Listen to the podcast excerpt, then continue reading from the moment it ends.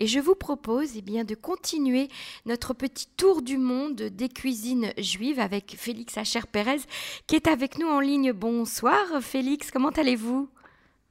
Bonsoir, euh, très intéressé par euh, continuer ce tour avec vous, ce tour de la gastronomie juive. Vous avez, je sais que vous avez beaucoup travaillé, recherché, étudié, et vous avez découvert euh, beaucoup, beaucoup de choses à nous raconter, en tout cas aujourd'hui sur la cuisine juive marocaine. Je crois que ça va intéresser beaucoup de nos auditeurs.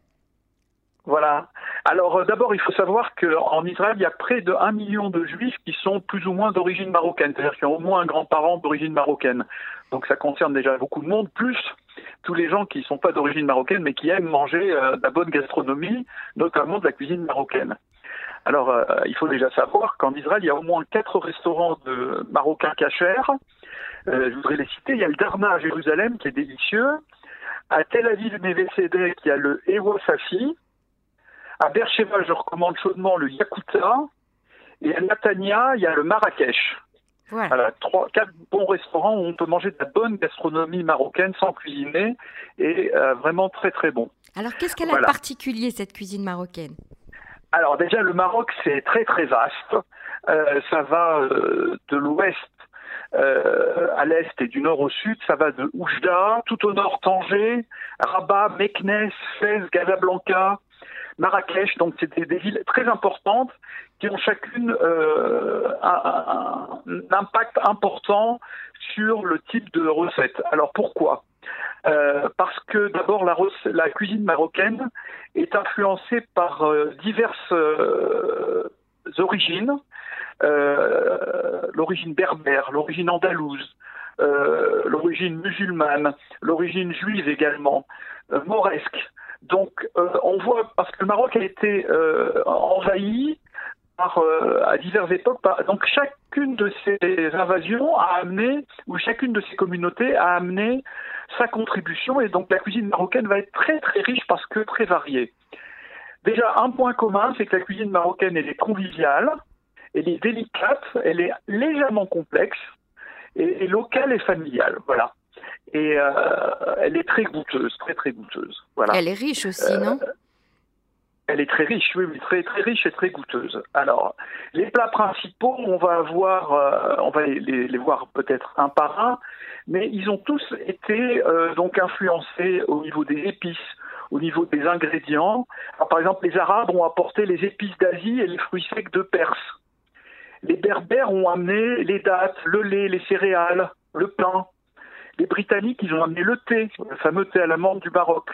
Et les morts, ils ont amené les pastilles, on va y arriver tout à l'heure. Les Turcs ont amené les kebabs, etc., etc. Donc vous voyez, toutes ces, tous ces plats que vous connaissez déjà ont une origine euh, déjà euh, ancienne. Due aux invasions et aux, aux, échanges aussi, j'imagine, entre les diverses Et aux échanges, absolument. Et aux mhm. échanges. Et aux échanges.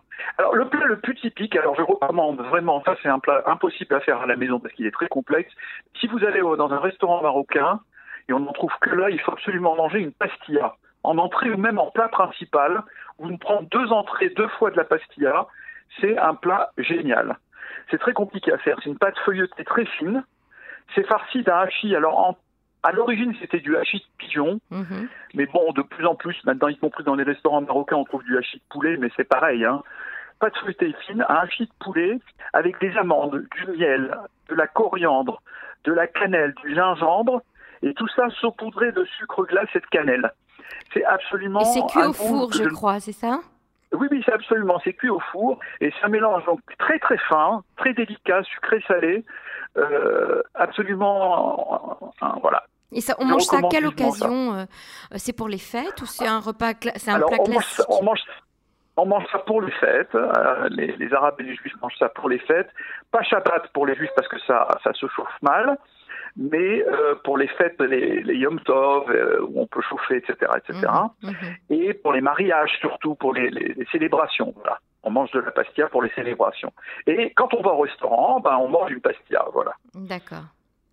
Alors l'autre, les autres plats, je voudrais citer les tagines.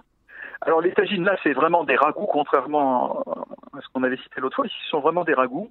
Et il y a, y a, près de 150 recettes de tagines, euh, de viande. Alors il y a plusieurs variétés. Il y a des, le plus souvent, c'est avec des fruits secs. Alors on peut trouver des dattes, des abricots, des raisins secs, des pruneaux, des fois du miel, des amandes grillées. On a aussi des tagines salées, des tagines de poulet au citron, olives, des tagines d'agneau avec euh, ou de poulet avec des fruits secs ou d'autres légumes. Alors le plus intéressant, parce qu'il se rapporte, euh, vous aimez bien les origines talmudiques, c'est le tagine viande poireau. Alors euh, on en a trouvé des traces, viande, oignon, poireau, dans des tablettes cunéiformes babyloniennes de moins 1800. Donc vous voyez, très très ancien, ça a presque 4000 ans, on a trouvé des, traces de, ce type de recettes. Et euh, effectivement, même dans le Talmud, on a trace de, recettes de, au poireau dans le Talmud. Euh, dans la Gemara Orayot, dans la Gemara 12, Kreitot 6 et Psachim 116, on parle de recettes au poireau. Donc vous voyez, euh, on a des origines. Oui, oui, tout à fait. Donc, euh, alors, l'étagine, c'est le plat principal, c'est le plat qui est servi euh, ah, après, après les salades, j'imagine. Euh, oui, oui, alors attendez, les plats, il y en a encore d'autres. Il y a le ah. couscous. Alors, les couscous, ça vient des Berbères. Il faut savoir que le couscous a été inventé par les Berbères au XIe siècle. en Maroc, on compte plus de 60 couscous différents. 60 Alors, il faut savoir, ça a été inventé plus de 60 recettes, parce qu'il est plus ou moins sucré-salé. En Tunisie, il y a plus ou moins un couscous. Euh, Là-bas, il y en a plus, ou moins 60, parce qu'il y a plus ou moins de légumes, plus ou moins de fruits, euh, des fruits avec des légumes, euh, de l'agneau, du poulet, de la viande, enfin, c'est innommable. J'ai des couscous purement sucrés, euh, qui s'appellent soya ou sefa. Alors avec, alors vous allez être contente de l'eau de fleur d'oranger, des amandes, du sucre, de l'oignon, du gingembre que sucré là, il n'y a rien d'autre. Mhm. Donc il y a plein de recettes. Alors, on dit que ça vient des Excusez-moi, il y, a juste chez les, on, trouve le couscous sucré euh, euh, chez les Marocains et chez les Algériens, mais pas chez les Tunisiens. Ah non, jamais. Alors, il faut savoir que les plats sucrés, la viande sucrée, ça vient des musulmans. Euh, les, juifs ne faisaient pas euh, de viande sucrée. D'ailleurs, je suis même pas, je sais pas si en Algérie on trouve de la viande sucrée. Moi, je connais pas de recette de viande non, sucrée. Non, je, parlais du couscous au, beurre et au sucre que mangent les Algériens. Ah oui, peut-être en Algérie, peut-être, mais ça mhm. vient du Maroc à mon avis, hein, parce que la cuisine typique algérienne euh, ne connaît que, que le salé. Il faut savoir qu'il y a une autre, peut-être une autre origine du couscous qui serait plus une origine juive. Euh, parce qu'on dit euh, dans, le, dans, la, dans, la, dans, le midrash que le couscous, que la manne, la manne, c'était des petits grains qui tombaient, et Rachid dit que c'était des grains de gad, et le gad, c'est le coriandre en langage, euh, en hébreu ancien, c'est pas kosbara, kosbara c'est de l'arabe, hein. Mhm. mais le, le, mot hébreu pour coriandre, c'est gad. Et, et, des petits grains de, comme des grains de coriandre qui tombaient, que, que les Hébreux ramassaient tous les jours, et ça avait le goût de ce qu'on voulait. C'est-à-dire, si on voulait manger salé, ça avait le goût salé. Si on voulait manger sucré, mhm. ça avait le goût sucré, etc. Et ben, les couscous marocains, c'est à peu près ça. C'est rond, c'est petit, et ça a le goût de ce qu'on veut. Si on veut un couscous salé, sucré, euh, voilà. Donc, euh, on pourrait faire une analogie entre la manne et le couscous. Hein. Alors, plus ou moins il est sérieux. Euh, alors, on peut essayer une analogie sérieuse ou une analogie humoristique, voilà. Alors, le dernier grand plat, le dernier grand plat, c'est la dafina. Euh, qu'on appelle aussi srina ou skena. Alors, euh, la dafina, ça vient de la langue arabe. Al-dafina, couvert, ça veut dire. Ou bien très chaud, ou bien étouffé. Donc, c'est un mot arabe qui est mhm. devenu ensuite fina en Tunisie. Euh, dans les pays en Ashkenaz, on avait vu, c'est chulent. Alors ici, c'est composé de viande, de pommes de terre, de pois chiches, d'œufs, de riz et de blé. La spécificité de la cuisine marocaine, contrairement à la tunisienne, la tunisienne, on met tout ensemble. Marocaine, c'est tout est séparé dans des petits sacs. On met le riz dans un petit sac, le blé, la viande mhm. dans un petit sac.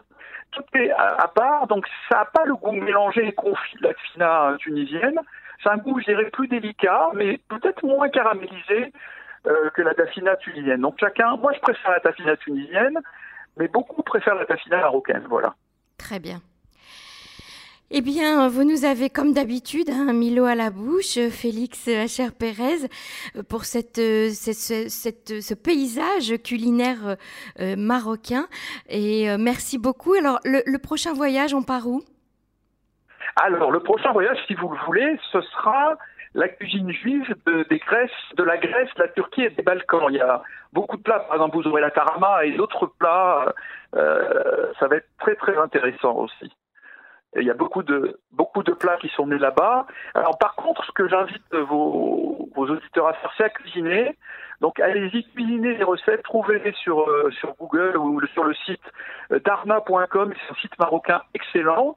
Euh, il y a des recettes. Euh, dans Google, dans YouTube, vous avez des recettes. Et la pastilla, mhm. allez la déguster dans un restaurant marocain. Je vous en ai donné quelques-uns. Voilà. Tout à fait. Merci beaucoup et bon appétit à tous. Au revoir.